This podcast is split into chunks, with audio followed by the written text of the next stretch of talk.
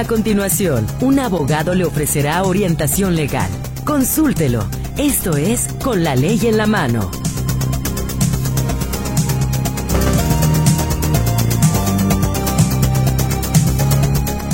¿Cómo le va? Muy, pero muy buenas tardes. Aquí estamos con usted, el equipo de Con la Ley en la Mano, esperando que el tema de esta ocasión pueda ser de utilidad para usted y particularmente que la especialidad de nuestro abogado invitado de esta tarde pueda también ayudarle a usted a resolver alguna problemática que posiblemente esté atravesando.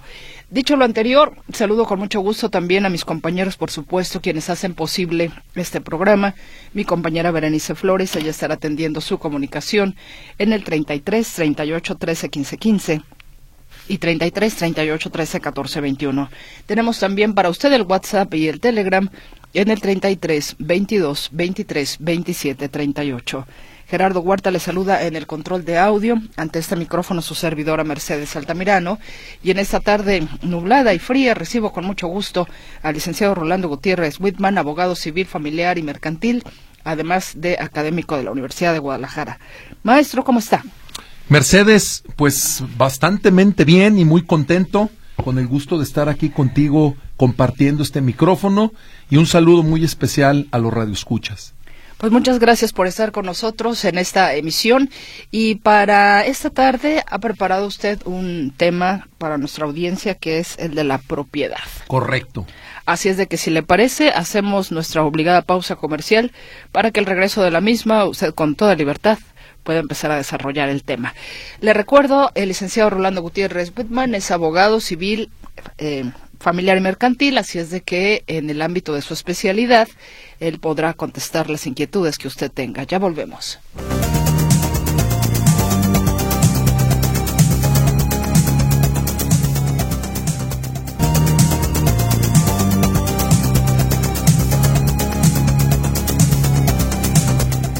Regresamos con usted, ahora sí, para que el licenciado Rolando Gutiérrez Whitman pueda darnos a conocer lo que significa la propiedad ¿Qué es la propiedad en términos, por supuesto, legales, en términos jurídicos? Maestro, ¿a qué le llamamos o a qué le llama la ley propiedad? Muy bien, muy buena pregunta, Mercedes, de inicio. Y bueno, hablar de propiedad es hablar de una gama muy amplia. ¿Y por qué toqué este tema el día de hoy? Porque creo que quien nos está escuchando seguro podrá tener alguna inquietud, alguna duda o sobre todo algún problema que tiene que ver con un acto de propiedad. La propiedad se conoce desde la perspectiva jurídica como un hecho en el que yo expreso a los demás que algo, algún objeto, me pertenece, es mío, lo tengo. La propiedad como término implica un término jurídico que nos eleva a decir, esta es mi propiedad. Claro, todos lo asimilamos desde la perspectiva jurídica del término. Pero esto, esto conlleva decir, esto es mío, esto me pertenece, esto está conmigo, es mío, me pertenece, y bueno, claro, soy dueño y propietario de tal cosa todo lo que está a nuestro alrededor en el mundo en que vivimos, el mundo de los objetos, el mundo de los deseos, está plagado de objetos de propiedad. Y dígase todo, absolutamente todo. De ahí la importancia de este programa. Muy importante. Porque desde, me voy a ir en términos generales en lo que un ser humano pudiera. Ejemplo, propiedad de una de un inmueble, una casa, un departamento. Yo soy propietario de ese de ese inmueble, de esa casa, de ese departamento, por poner un, un ejemplo. ¿Y qué deriva de esa acción de propiedad? Soy propietario de un vehículo, soy propietario de una motocicleta, de, un, de una bicicleta, de un patín, soy propietario de los muebles que integran mi hogar, mi casa, mi departamento. Y bueno, pues la lista sería interminable, interminable, de objetos que vamos metiendo constantemente a nuestra propiedad para convertirse en objetos de nuestra propiedad. Esto es bien importante, a donde quiero llegar. Aquí el punto entonces es, si yo voy a tu casa, Mercedes, yo presupongo, presumo, que si tú me invitas a tu casa y yo veo que dentro de tu casa hay un televisor, hay un refrigerador, hay un aparato electrónico de sonido, hay una computadora, pues por lógica yo pienso que todo es de tu propiedad. Todo esto es de Mercedes Altamirano. Oye, qué padre, Meche, tienes un cuadro, tienes unos libros, tienes eh, una cama, etcétera. Y todo lo has hecho con el sudor de tu frente, con el trabajo, a través de la compra y venta. Aquí entra la acción de compra-venta, en donde yo entrego dinero, me entregan la cosa y se perfecciona el acto de compra-venta. Pero ahí viene el punto al que quiero llegar. ¿Cómo es que yo me jacto que soy propietario de tal o cual cosa? Bueno, jurídicamente hablando, hay documentos que amparan la propiedad. Y que con ese documento yo, ante toda la sociedad, me jacto públicamente de ser el titular de los derechos que ampara esa cosa. Y dice esa cosa todos los objetos, repito, que están dentro del comercio. Entonces, aquí ya viene una catalogación relativa para entender ¿cómo es que yo puedo demostrar esa propiedad? Ejemplo, bienes inmuebles, aquellos que no se mueven. Inmuebles. Los muebles son los que tienen movilidad, que se pueden mover. Los inmuebles se acreditan a través de una escritura pública pasada ante un notario público y debidamente registrada ante el registro público de la propiedad. En ese acto, en ese momento, puedo jactarme de ser legítimo, legal, jurídicamente propietario de un inmueble. Si eso no se reúne, no soy total y completamente propietario de un inmueble.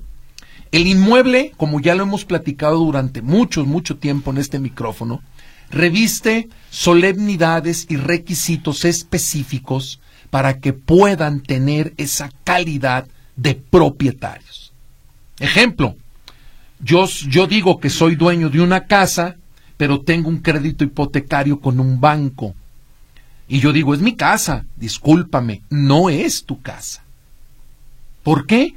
Porque hay un gravamen que interviene en el acto de la propiedad. Hasta en tanto se libere ese gravamen, serás propietario, mientras no lo eres.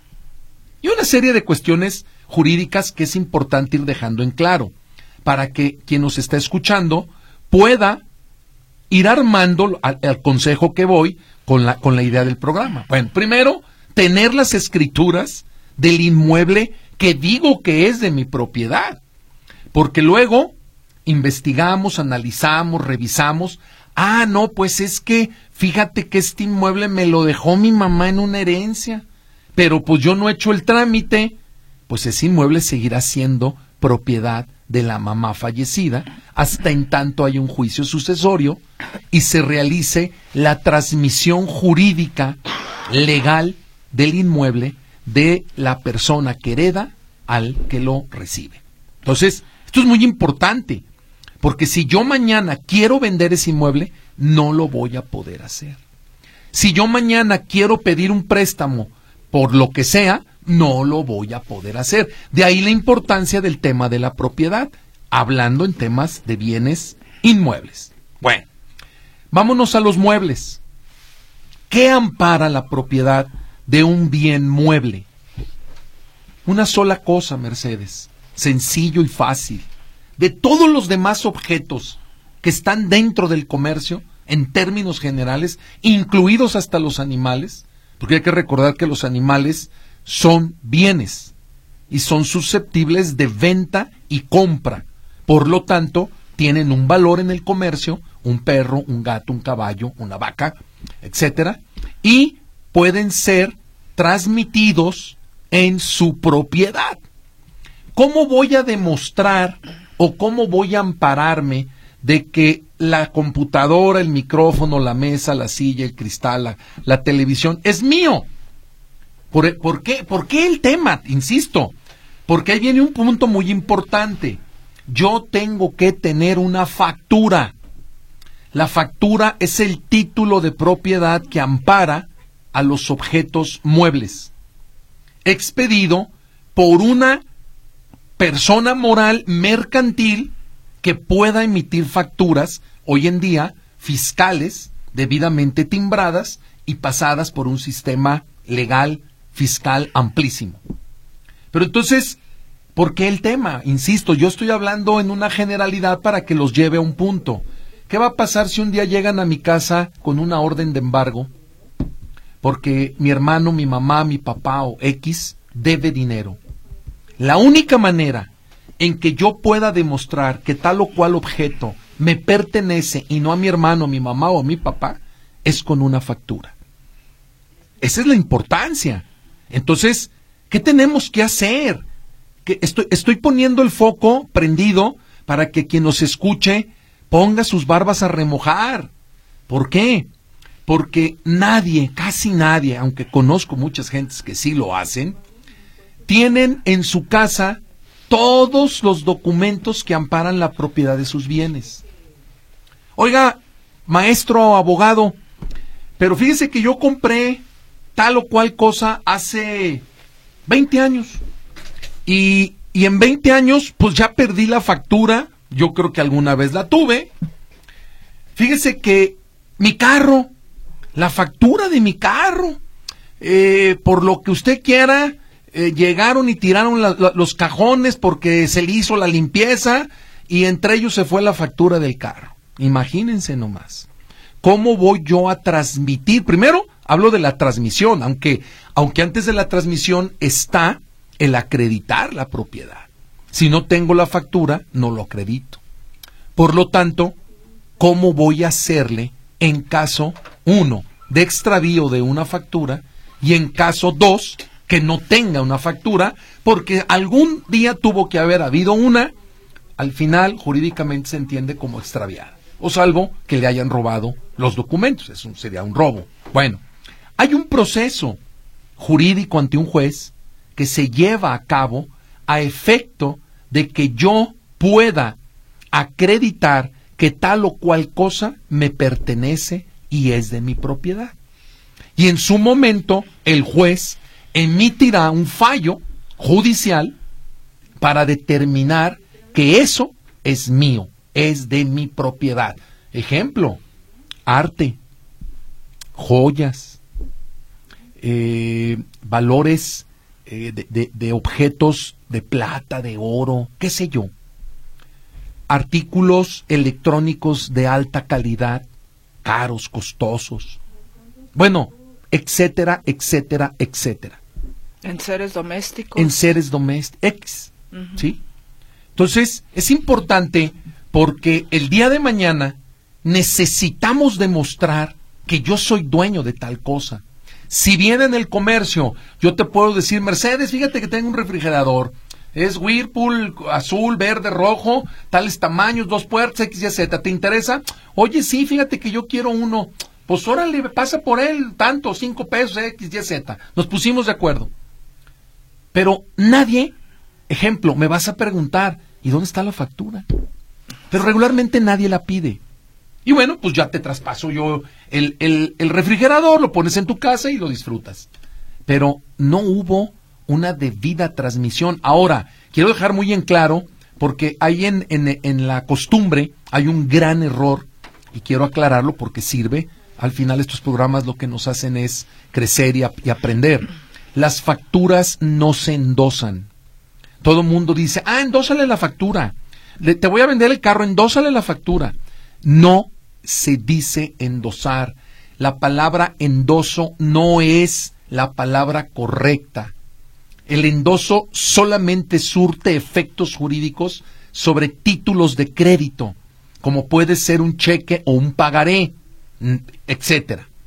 Pero cuando yo transmito la propiedad de un mueble entre dos personas y, le voy a entregar la factura porque esa persona es la nueva propietaria, le cedo los derechos que ampara la presente factura. Es una cesión de derechos. Esa es la palabra, el acto jurídico correcto que debemos de hacer para no cometer errores. Lo ideal, pues, es asesorarse siempre de un abogado. Pero lo ideal es que yo en mi casa tenga facturas que amparen todos los bienes de mi propiedad.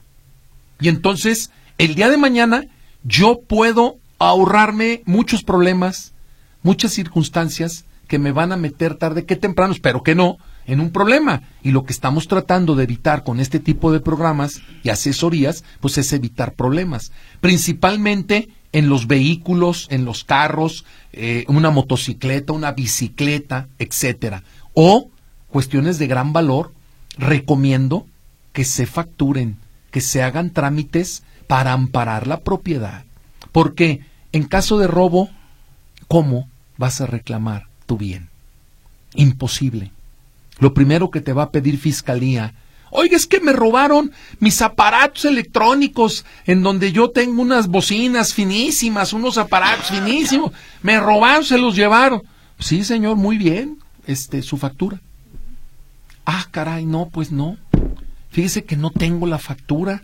Yo los compré, pero Señor, discúlpeme, pues si usted no me acredita la propiedad, ¿cómo usted va a reclamar los bienes? De ahí la importancia de este programa.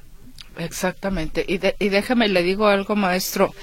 Yo me acuerdo que hace muchos años, es más cuando yo estaba niña, recuerdo que por ahí, en estos chismarrajos a veces que se dan entre vecinos, resulta que Juanita le vende a Petrita una licuadora y después Juanita la acusó de robo de la licuadora.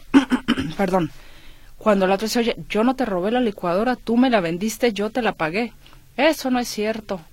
¿Dónde está la factura? Exactamente. Mira, yo la tengo, aquí está. Me acuerdo mucho de eso.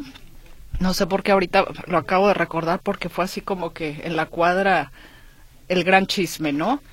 Pero ciertamente doña Petrita sí le había comprado la licuadora usada, si usted quiere, pero la otra era la, pues fue una trampa. En fin.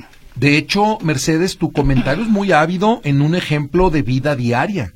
Ejemplo, a mí me ha tocado casos en donde se han vendido carros, vehículos, ¿sí? Y donde pasa eso, donde le pagan todo. Oye, la factura, luego te la doy, ahí la tengo guardada, no la he encontrado.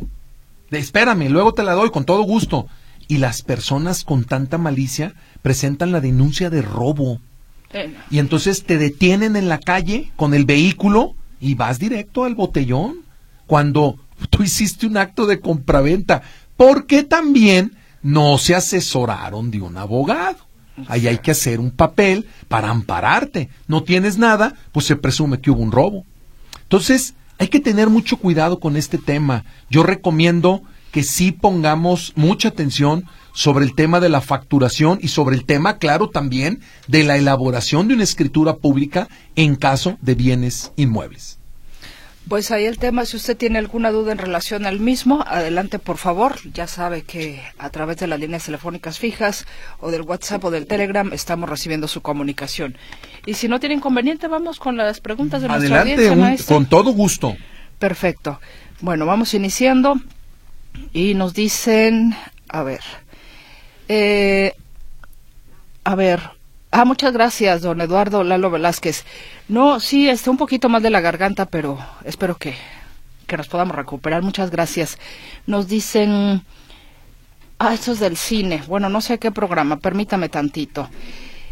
Dice, buenas tardes a todos. Tengo una triste historia que contar al licenciado. ¿Cuál es su domicilio, teléfono y costo de primera visita? Gracias por programas que nos sirven, orientan tanto, Dios los ilumine. Bueno, con todo gusto al final, si quieres, damos el número telefónico para que me contacte y platicamos en privado. Soy adivina. Sabía que estaría licenciado Whitman. Lo queremos mucho, licenciado. Em, a ver, bueno, lo admiro y le envío abrazos de bienestar y salud, dice la señora Diana Vega. Muchas gracias. Qué amable. Eh, don Rafael, muchas gracias también. Eh, sea pronta recuperación, muchos líquidos, medicamentos, bien abrigada. Es correcto, Mercedes. Sí, sí, sí. Tu público te quiere. Sí, no, no, me están jalando las orejas. Nos dicen, eh, Mari, gracias a Dios, aquí escuchándolos. Saludos, maestro Rolando, gracias por estar presente, ya lo extrañaba. Mari, mamá de Patti, que Dios lo bendiga y cuide siempre. Saludos muy particulares a la señora Mari, con mucho gusto. Sí, muy buenas tardes. Una pregunta licenciado invitado. Yo saqué un crédito Infonavit por un departamento y firmamos a 30 años. En este mes estoy a punto ya de terminar mis 30 años. Entonces mi pregunta es, hace dos años, porque me jubilé, fui y le dije que estaba pagando mucho y me hicieron una modificación a mi pago. Entonces quisiera saber si eso me va a afectar al final de cuentas o no. Muchas gracias. Mi nombre es Efraín Lara Franco. Teóricamente no, porque si usted eh, celebró un convenio o una modificación en beneficio, pues no tiene por qué afectarle. Y al momento de terminar y culminar el pago, obviamente el Infonavit ordenará a través de un proceso notarial la cancelación precisamente de la hipoteca para que su inmueble quede totalmente liberado. Saludos a todos en cabina. Y dice, después de vender una propiedad, ¿se debe guardar recibos como luz, agua, predial y por cuánto tiempo? Bueno, si tú ya vendiste la propiedad y celebraste un acto como debe de ser ante notario público, ya no es necesario porque en ese momento, cuando firmas la escritura ante el notario, dejas de ser propietario y por lo tanto ya no tienes ninguna obligación sobre el inmueble. Quien recae todas las obligaciones, si hubiese alguna situación económica de por medio, es el nuevo comprador. ¿Por qué? Hay cláusulas especiales que marcan esa situación o, en sentido contrario, según sea el caso. Me dieron mis escrituras en junio 23 y es que el predial sigue el nombre del vendedor. ¿Es correcto esto de la hoja predial? Yo lo pagué en agosto y no trae mi nombre. Pregunté hace tres días en, en Catastro y sigue igual. Gracias, señor Armando Torres. Eh, don Armando, no se preocupe. El, el trámite que se hace a través de notarías en Catastro, precisamente, a veces es tardado porque la dependencia, pues, no lo hace de forma inmediata. Me refiero a Catastro. Por lo tanto, en su momento, una vez que se haga el trámite electrónico de, de cambio de propietario, deberá de aparecer ya en la boleta del predial el nombre del actual propietario. Vamos a una pausa y regresamos con más de la participación de nuestra audiencia.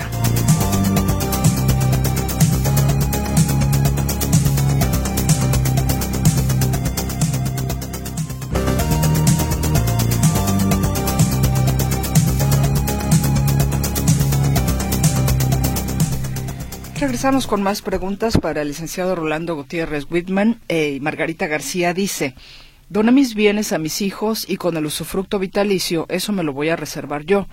¿Cómo pago impuestos al SAT? Quiero saber si tengo que seguir declarando esas, eh, esa casa que rento que está a nombre de mis hijos. Sí, claro, usted sigue siendo usufructuaria y al ser usufructuaria usted recibe los beneficios y por ende pues tiene que pagar las obligaciones fiscales. Es correcto. Hasta que usted fallezca, se consolida la propiedad a favor de sus hijos y entonces a ellos en ese momento les tocará lo correspondiente. Mira, aquí hay una pregunta muy interesante, maestro, a reserva de su mejor opinión. Rosy Fregoso manda saludos. Bueno, la primera pregunta. Gracias. Porque son dos. ¿Cuánto tiempo se deben de guardar las facturas? No, las facturas siempre que se tenga el objeto, el bien. Mientras yo tenga el objeto, debo de tener la factura. O sea, esa nunca se destruye y, y cuando se vende o se traspasa o lo que sea, pues se transmite con todo y la factura. Y la segunda pregunta, que es la que se me hace interesante. Dice Rosy, ¿y qué pasa con las cosas que nos regalan para atestiguar que son de nosotros? Ah, pues por eso es el... Eh, muy buena pregunta. Sí, muy buena. Muy buena pregunta. Bueno, ahí te va. ¿Qué es lo que sucede? Voy a poner un ejemplo muy clásico. Buenísima la pregunta. En una, en una boda, cuando yo voy y hago la famosa mesa de regalos en X compañía o empresa, al final, cuando tú, porque todos son regalos, al final te dan una factura general por todo. Eso es importantísimo. Estoy poniendo un ejemplo. Cuando yo doy un regalo, regularmente lo normal, doy el cupón de regalo por si lo quiero cambiar y ahí viene inserta la factura. Entonces, esa pregunta conlleva, claro, a lo mejor yo te doy un, un, un cuadro que no tiene factura, que no. Bueno, pues eso va a estar difícil, pero hay un proceso que más adelante, con el paso del tiempo, en mi casa, yo puedo demostrar que cinco, ocho, siete cuadros son de mi propiedad y describirlos, tomarles fotografías y hacer un proceso ante un juez. Ahí es donde surge una factura. Bueno, pues ya se me ocurre que todo lo que regalemos lo demos con factura. Pues sería lo ideal. Sería lo ideal. Porque estoy transmitiendo la propiedad. Ejemplo, hay, hay cosas, Mercedes, como un, una ropa, una, pues no eso no tiene mayor problema. Por eso puse el ejemplo de la boda, porque en las bodas sí hay quien regale una licuadora, quien regale un horno de microondas, y eso sí es facturable, y sí te entregan la factura. Entonces, ahí hay una forma de demostrar la propiedad del inmueble, de perdón, del mueble. Dice Carmen Prisú, encontramos después de muchos años una escritura a nombre de mi papá. Ese terreno que es un rancho lo tienen unas primas se ve que mi papá se lo dio prestado a su hermano. Ahora encontré la escritura, hablé con, la, con mi prima y me dice que su papá se lo dejó a ella, pero no tiene escritura, y las escrituras están registradas en nombre de mi papá. ¿Habrá modo que yo recupere el terreno? Claro que sí, totalmente, pero hay que analizar las circunstancias de modo, tiempo y lugar, hechos, cómo sucedieron las cosas. Pero eh, la pregunta directa, respuesta, sí. Hortensia, en un juicio de intestado de varios años, de varios años el 50% de la madre no se pusieron de acuerdo los herederos en la repartición. Y pasan los años, el valor de la propiedad puede valer más, nos tocaría un poco más. Bueno, teóricamente los bienes inmuebles sí van subiendo de precio, salvo que no se le dé mantenimiento, que no se pague el predial, que no se pague el agua, pues puede decir, una, una finca puede deteriorarse y bajar de valor. Entonces, a cuidarla.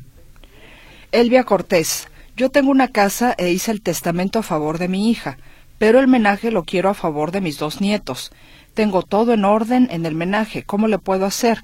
Y también le quiero dejar una cantidad ¿Cómo le tengo que hacer? Yo le recomiendo que haga un listado pormenorizado con datos específicos y fotografías. Esto es, haga un muy buen eh, documento en donde diga todos estos bienes con fotografía para que no haya duda, se los dejo como herencia a mis nietos. Y si hay números, si hay series, si hay especificaciones, hágalo. Eso es lo correcto. Una financiera me iba a prestar dinero, pero querían 18 mil con prenda, escrituras, etcétera y entregué mi carro a cuenta y me exigieron factura y llaves y como me lo evaluaron a cinco mil pesos nunca me lo regresaron. Perdón. Nunca me lo regresaron. Fui, les lloré que me lo regresaran, además que nunca me autorizaron el dinero y demandé. Y fui cerca de tres años a la fiscalía y jamás me resolvieron que mejor ya no fuera, que ya me veía cansada. Total que al final ni préstamo ni carro. Esos rateros están pegados al consulado por libertad. Eso hace siete años. Qué pena con la misma fiscalía y eso que están para ayudarnos. Bueno, yo de entrada le podría opinar que a reserva de ver documentos, no considero de entrada que haya sido un acto penal, porque usted celebró o intentó pedir un crédito y esto es un acto o mercantil o civil. Falta de asesoría correcta y ver qué firmó y qué documentos tiene para poder promover una demanda correcta en contra de estas personas y recuperar su vehículo. Sí se puede, pero a reserva de que haya hecho lo primero bien, haberse asesorado con un abogado. El señor Hernández dice, una persona puede vender una casa si solo tiene la escritura de cancelación de la hipoteca de esa casa, ya que un amigo de él tiene la escritura inicial se la quedó en garantía porque le debía dinero y al parecer nunca se lo pagó. A ver, esa es una muy buena pregunta y eso pasa muy seguido. Yo puedo tener ahorita aquí en mi poder las escrituras de la casa de Mercedes Altamirano. Esto es muy importante y no lo aclaré desde un principio. Yo puedo tener en mis manos, en, en mi poder, en mi casa, las escrituras de la casa de Mercedes Altamirano y eso no me hace propietario. Es un documento que ampara propiedad, pero no me hace propietario, porque también implica el tema de la posesión. Yo, eh, eh, por eso hay un registro público de la propiedad. Yo puedo sacar la escritura de la casa que yo quiera de todo México, incluido el gobernador, presidente, diputado, senador, etcétera. Pero eso no me hace propietario como tal del inmueble. El tener el documento, muy distinto a la factura. La factura sí te hace propietario del, del bien.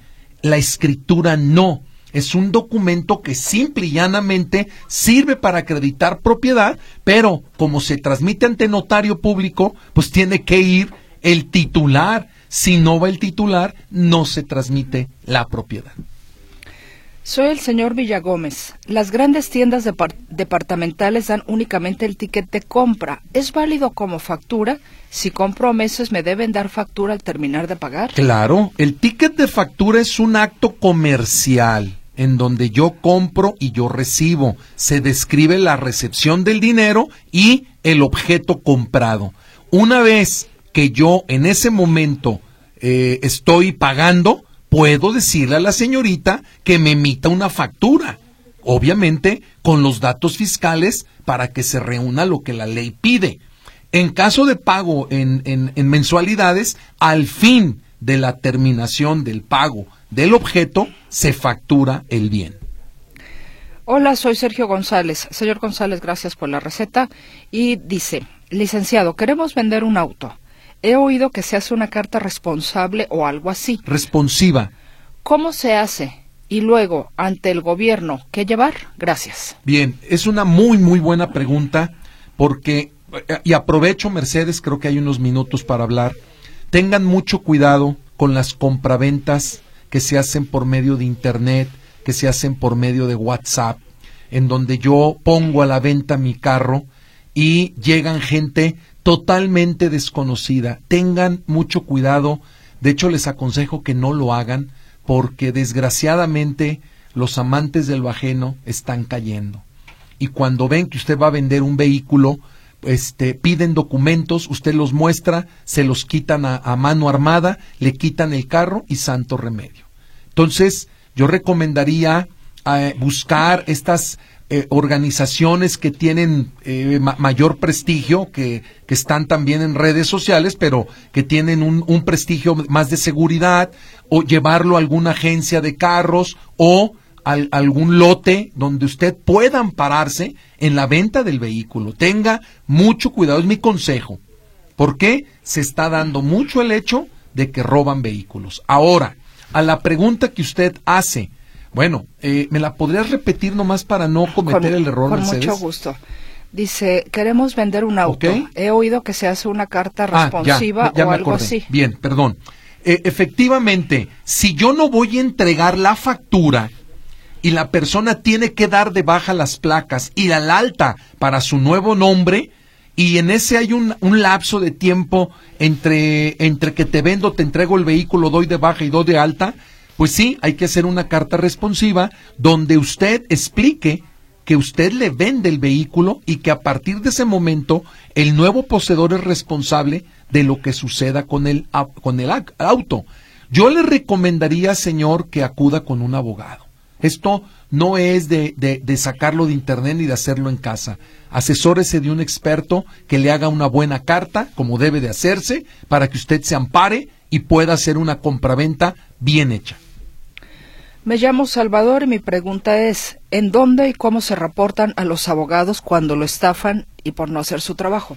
Bueno, eh, uno podrían ser los colegios de abogados, no va a suceder nada. Otro podría ser eh, precisamente una denuncia ante la procura, ante la fiscalía. Hay que, hay que analizar qué pudo haber pasado y en su momento buscar otro abogado para demandar al abogado que no hizo las cosas de forma legal y correcta. Pregunta el abogado, ¿alguna persona que lleve un intestado en Zapotiltic? Zapotiltic es un municipio del estado de Jalisco. Bueno, pudiéramos, hay que ver, hay que analizar. En un momento dado pudiese eh, en mi despacho con todo gusto atenderlo y apoyarlo. Eh, a ver, si yo estoy pagando una casa con crédito hipotecario, al terminar de pagarlo, les pregunto, ¿el banco me debe dar la factura y aparte ellos también me dan la liberación de las escrituras? No hay factura porque, porque en bienes inmuebles no hay facturas, hay escrituras. Ahora, hay que analizar y revisar cómo salió su escritura. Una, en donde usted ya aparezca como propietario con reserva de dominio o donde apenas le van a escriturar. E, eso no lo sé hasta en tanto revisar sus documentos. Pero si es el caso donde el banco se reserva el dominio, una vez que dominio es propiedad, para que se entienda, porque luego puede haber confusión. Reserva de dominio, reserva de propiedad. Entonces, si yo ya pagué, el banco tiene que mandar una carta ante un notario público para pedirle la cancelación del gravamen ante el registro público de la propiedad. Y en ese momento su finca queda totalmente liberada sin necesidad de hacer una nueva escritura. La que se hace es la cancelación. Me llega este mensaje. Mercedes, ¿le podrá dar un, ¿le podrá dar un fuerte abrazo a su invitado, por favor? Y dígale que no es un maestro, es un supermaestro. Atentamente, Eduardo Lalo Velázquez. No, bueno, pues muchísimas gracias, Eduardo. Te agradezco muchísimo tus palabras. Qué amable. Tengo que hacer un corte, regreso.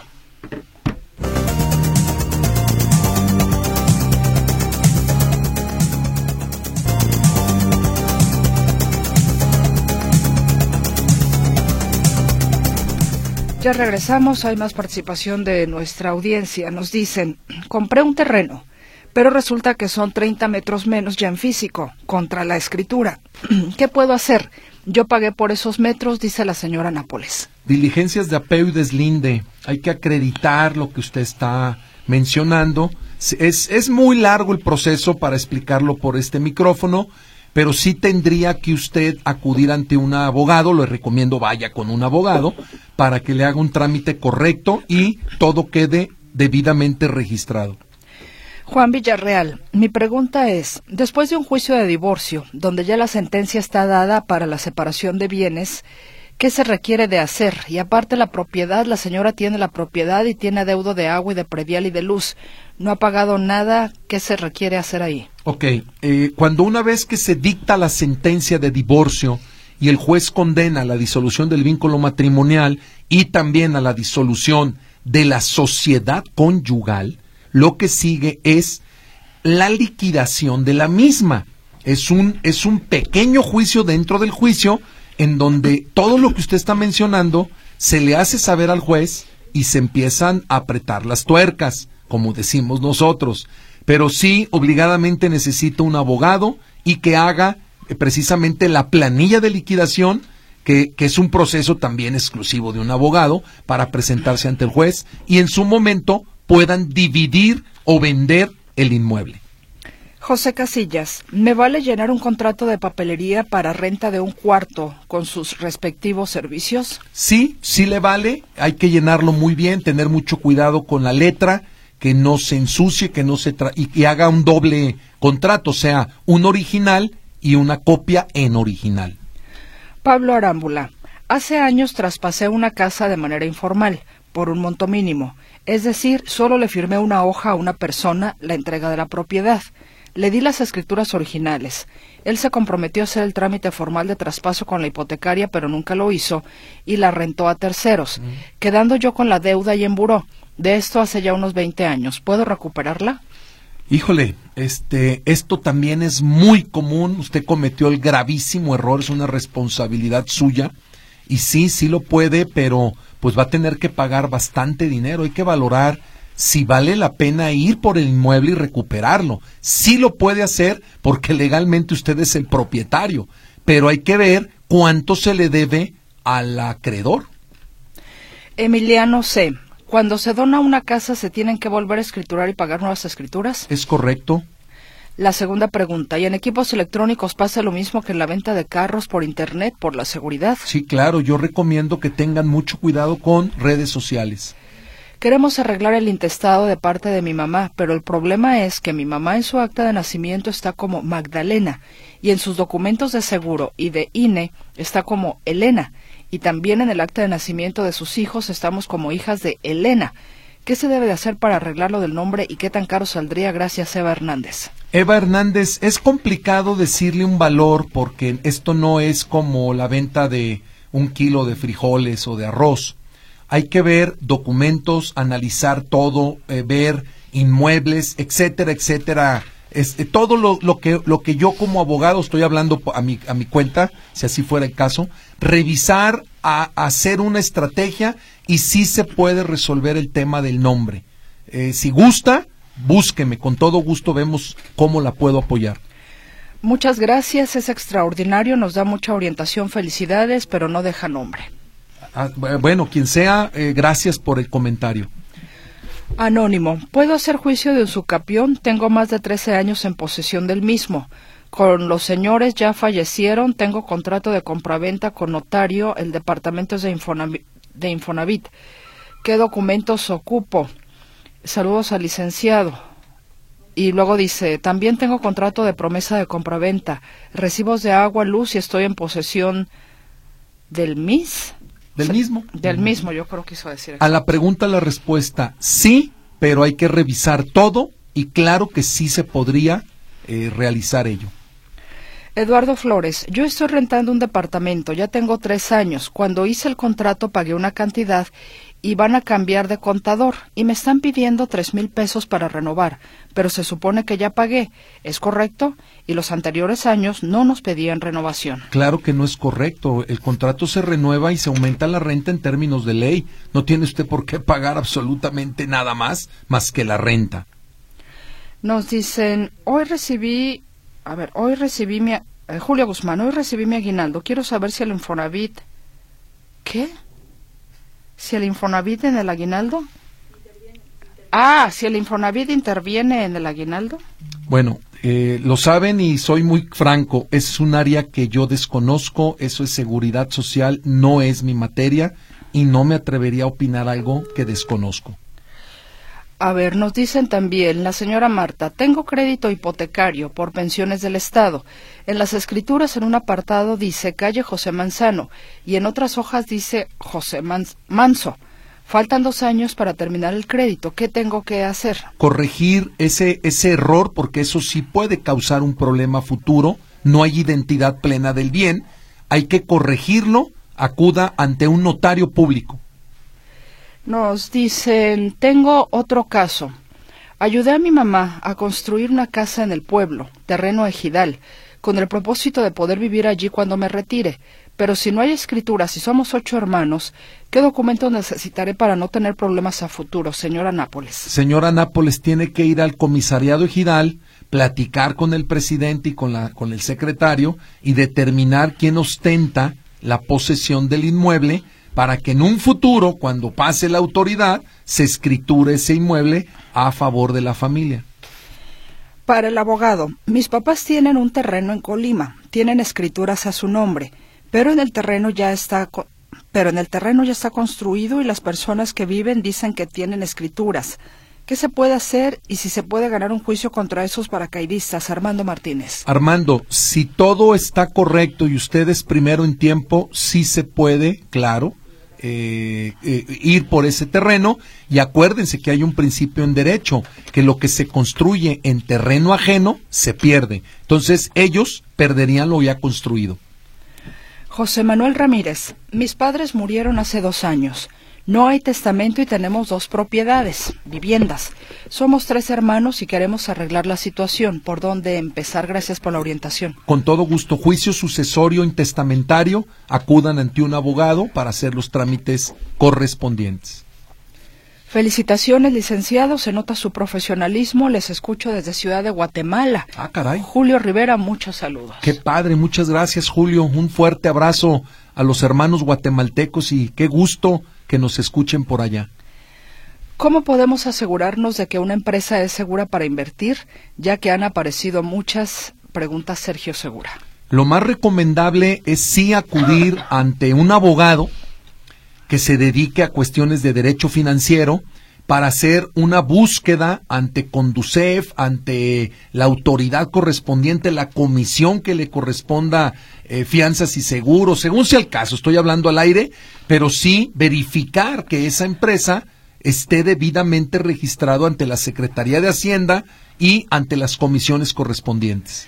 Señora Mari, yo presté un dinero a unas personas y me confié, y les di las letras y no me dan la cara. ¿Puedo hacer algo y cuánto cobra un abogado? Híjole, desgraciadamente, si entregó los documentos, difícilmente podrá recuperar su dinero. Hablando en plata pura. José Ramírez, ¿dónde y cómo denunciar a una persona que tira mucha agua por no reparar sus instalaciones?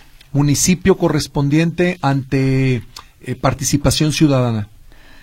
MA Dolores Cornejo dice saludos.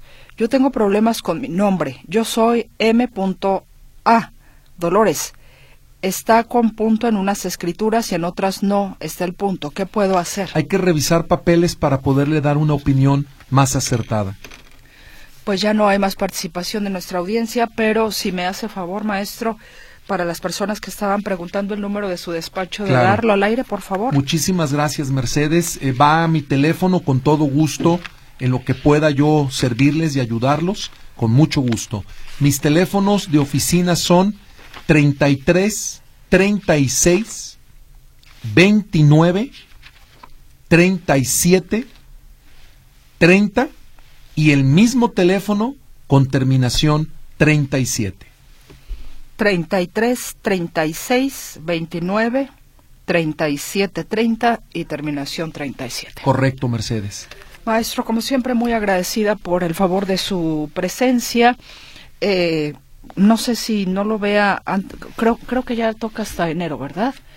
No recuerdo, pero si no, de todos modos aquí estaremos eh, hasta que Dios nos lo permita y usted me dé esa oportunidad, amiga Mercedes Altamirano, yo estaré ante este micrófono. Ah, no, sí lo voy a ver. Ayudando y dando asesoría y aconsejando con mucho gusto, que es un placer para mí. No, yo lo decía por el abrazo de Navidad, Año Nuevo y eso. Y a los escuchas. Sí, sí, sí, de, parte suya, que no se vaya sin dejarles buenos parabienes. Todavía tenemos otro programa. Sí, sí, sí, ya vi, ya vi. Bueno, no nos adelantamos tanto con el tema navideño. Muchas gracias, maestro. Un placer. Y a usted gracias por su escucha. Que tenga bonita tarde y muy buen día si nos escucha en la retransmisión.